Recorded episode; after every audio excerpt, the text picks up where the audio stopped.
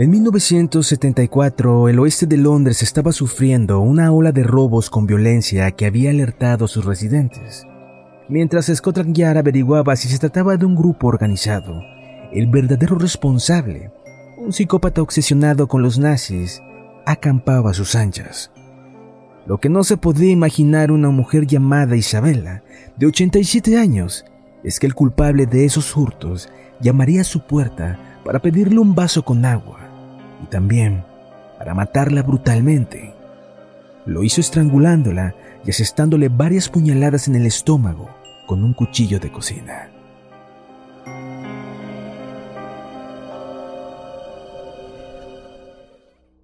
El pequeño Patrick nació el 25 de septiembre de 1952 en Dudford, en el condado inglés de Kent, en el seno de una familia disfuncional con un padre alcohólico y violento, que abusaba física y psicológicamente de todos sus miembros. Harold había servido en la guerra de África y tras regresar había entrado en una espiral agresiva que pagaba con su mujer y sus hijos. En una ocasión, el hombre pateó a su esposa en la barriga estando precisamente embarazada de Patrick.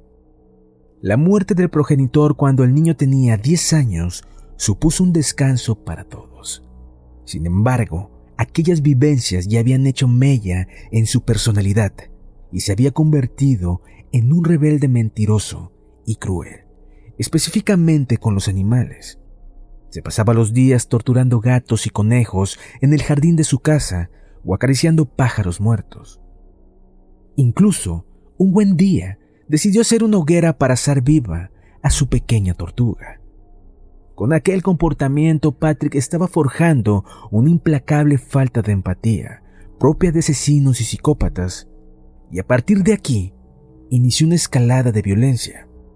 Del maltrato animal pasó a clavar alfileres en los ojos de sus muñecos, a prender fuego a una iglesia, a cometer todo tipo de hurtos, asaltos y robos con violencia, a agredir a su madre y hermanos y a destrozar los muebles de su casa en pleno ataque de rabia.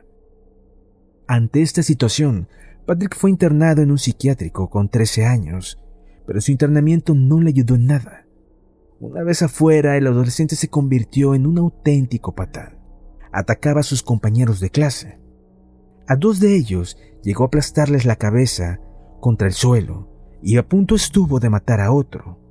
Su madre se convirtió nuevamente en su objetivo al tratar de estrangularla sin éxito. Tras aquellos violentos ataques, Patrick fue ingresado nuevamente en el hospital y le diagnosticaron psicopatía.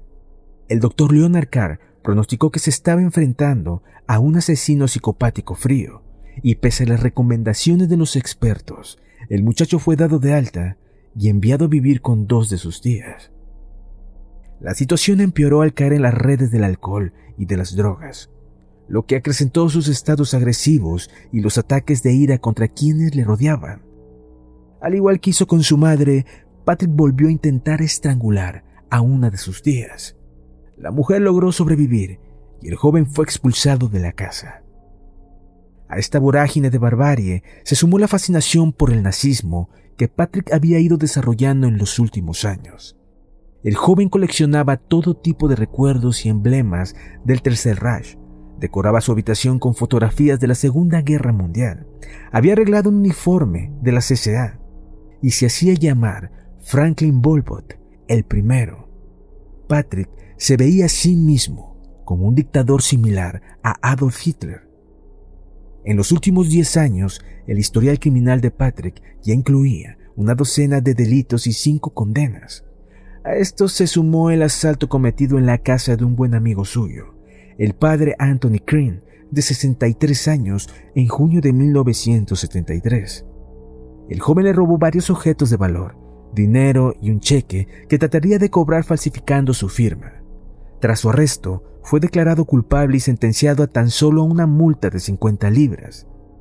Este no llegó a entrar a prisión. El siguiente robo lo perpetró un mes después en la casa de uno de sus amigos con los que vivía al norte de Londres, tras una fuerte discusión en la que terminaron echándolo por su extraño comportamiento, pues decía estar poseído por demonios y deseaba acabar con los ancianos. Patrick atacó a sus compañeros y trató de apropiarse de algunos objetos. Fue condenado a seis meses de cárcel, pero antes de entrar, volvió a ser arrestado por un delito de desórdenes públicos y daños a la propiedad en estado de ebriedad. Pero lo peor aún estaba por llegar. A principios de 1974, el barrio de Kensington estaba experimentando una serie de robos que tenía atemorizados a sus vecinos. La policía investigaba los hechos sin mucho éxito. Cuando se produjo el primero de los crímenes de una cruenta matanza, era el mes de febrero e Isabella Griffith, una viuda adinerada de 87 años, abrió la puerta a un educado desconocido que le pidió un vaso con agua. El joven entró hasta la cocina y en cuanto la anciana se dio la vuelta, se abalanzó sobre su espalda y empezó a estrangularla.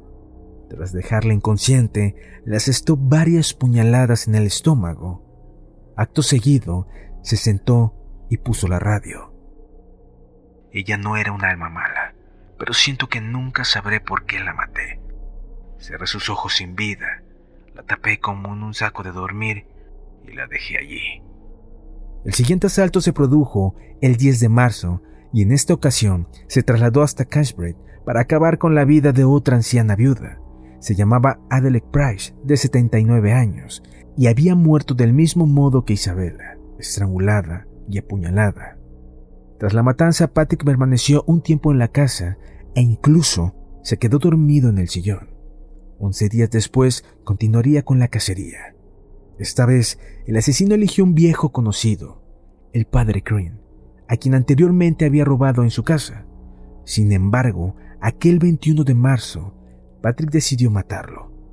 Sus amigos se mofaban de su amistad con el sacerdote e insinuaban que mantenían una relación íntima con él. Aquello le enfadó, así que acudió al domicilio del reverendo con un cuchillo y un hacha en la mano. Según su testimonio, Patrick vio la puerta abierta y entró pero el cura trató de escapar en cuanto lo vio con el arma. El joven logró alcanzarlo, hubo un violento forcejeo, y este se saldó con la muerte del padre Green. El delincuente le asestó varias puñaladas y lo remató a hachazos, algunos de los cuales le escenaron el cráneo. Me lancé a su garganta muchas veces, pegándole y pegándole y pegándole.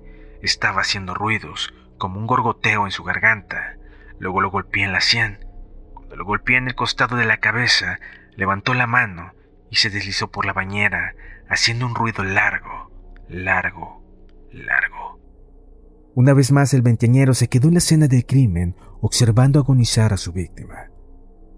Una hora más tarde, y tras dejar el cadáver mutilado del sacerdote en la bañera, Patrick se fue a un fotomatón. La secuencia fotográfica que quedó plasmada sigue poniendo el vello de punta. El conocido también como la bestia de Valgravia aparecía mordiendo y engullendo con fiereza un trozo de pollo y también mirando a la cámara con los ojos desorbitados. El hallazgo del cuerpo del pastor puso inmediatamente en la mira de la policía Patrick. Investigaban si el padre tenía algún enemigo que buscase venganza. Uno de los policías recordó el asalto que sufrió la víctima el año anterior a manos de Patrick McKay y comprobaron su larga lista de antecedentes policiales. Dos días después fue detenido. Durante el interrogatorio, el joven no solo confesó el asesinato del sacerdote y el de las dos viudas, también contó los crímenes perpetrados contra ocho víctimas más. Según Patrick, él había cometido una auténtica masacre. El asesinato de Heidi Ming, de 18 años, a la que apuñaló en el cuello y a la que arrojó desde un tren en marcha, en julio de 1973. Días después, el crimen de Mary Hines, de 79 años, golpeada hasta la muerte en su casa de Kentish Town en enero de 1974. Cometió los crímenes de Stephanie Britton y su nieto Christopher Martin, de cuatro años, y luego el de un sin techo, y el 4 de febrero de 1975 el crimen de Ivy Davis, dueña de una cafetería, a la que le asestó varios hachazos. Sin embargo, algunos de estos relatos no cuadraban o eran inconexos, porque mientras que en los de Isabella, Adela y Anthony se pudo verificar que Patrick era el único responsable de dichos asesinatos, Respecto a las otras ocho víctimas, habían muchos datos que no encajaban. Por ejemplo, el día que supuestamente mató a Mary Hines, McKay se encontraba en prisión provisional por tenencia ilícita de armas. Por tanto, ¿hasta qué punto el joven pudo escapar y volver a entrar en la cárcel sin ser visto? Además, él mismo se retractó posteriormente de algunas de estas confesiones al sentirse agotado y aburrido.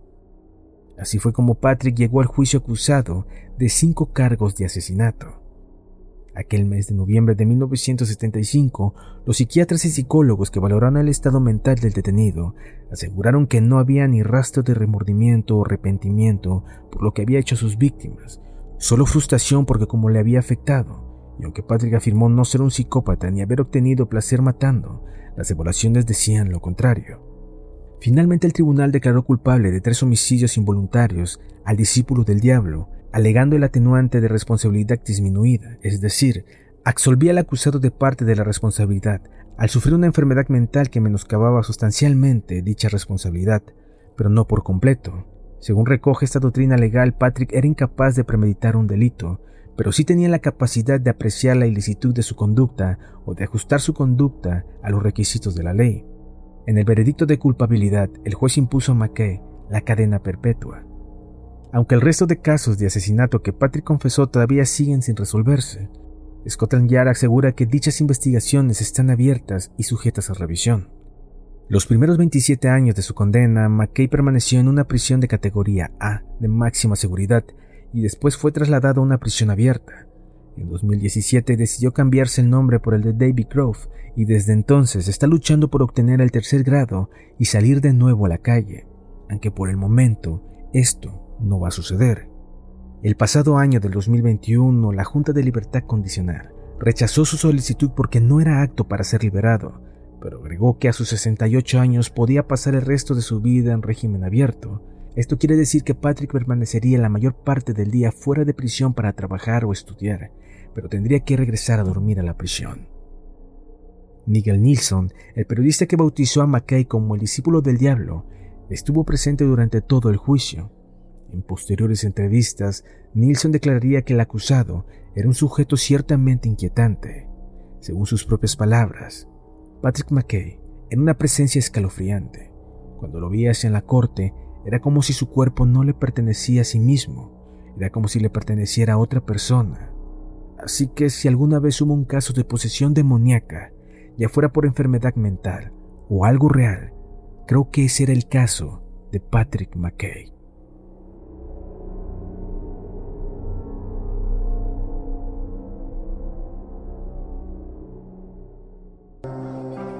Si te ha gustado nuestro programa, no olvides seguirnos a través de Instagram.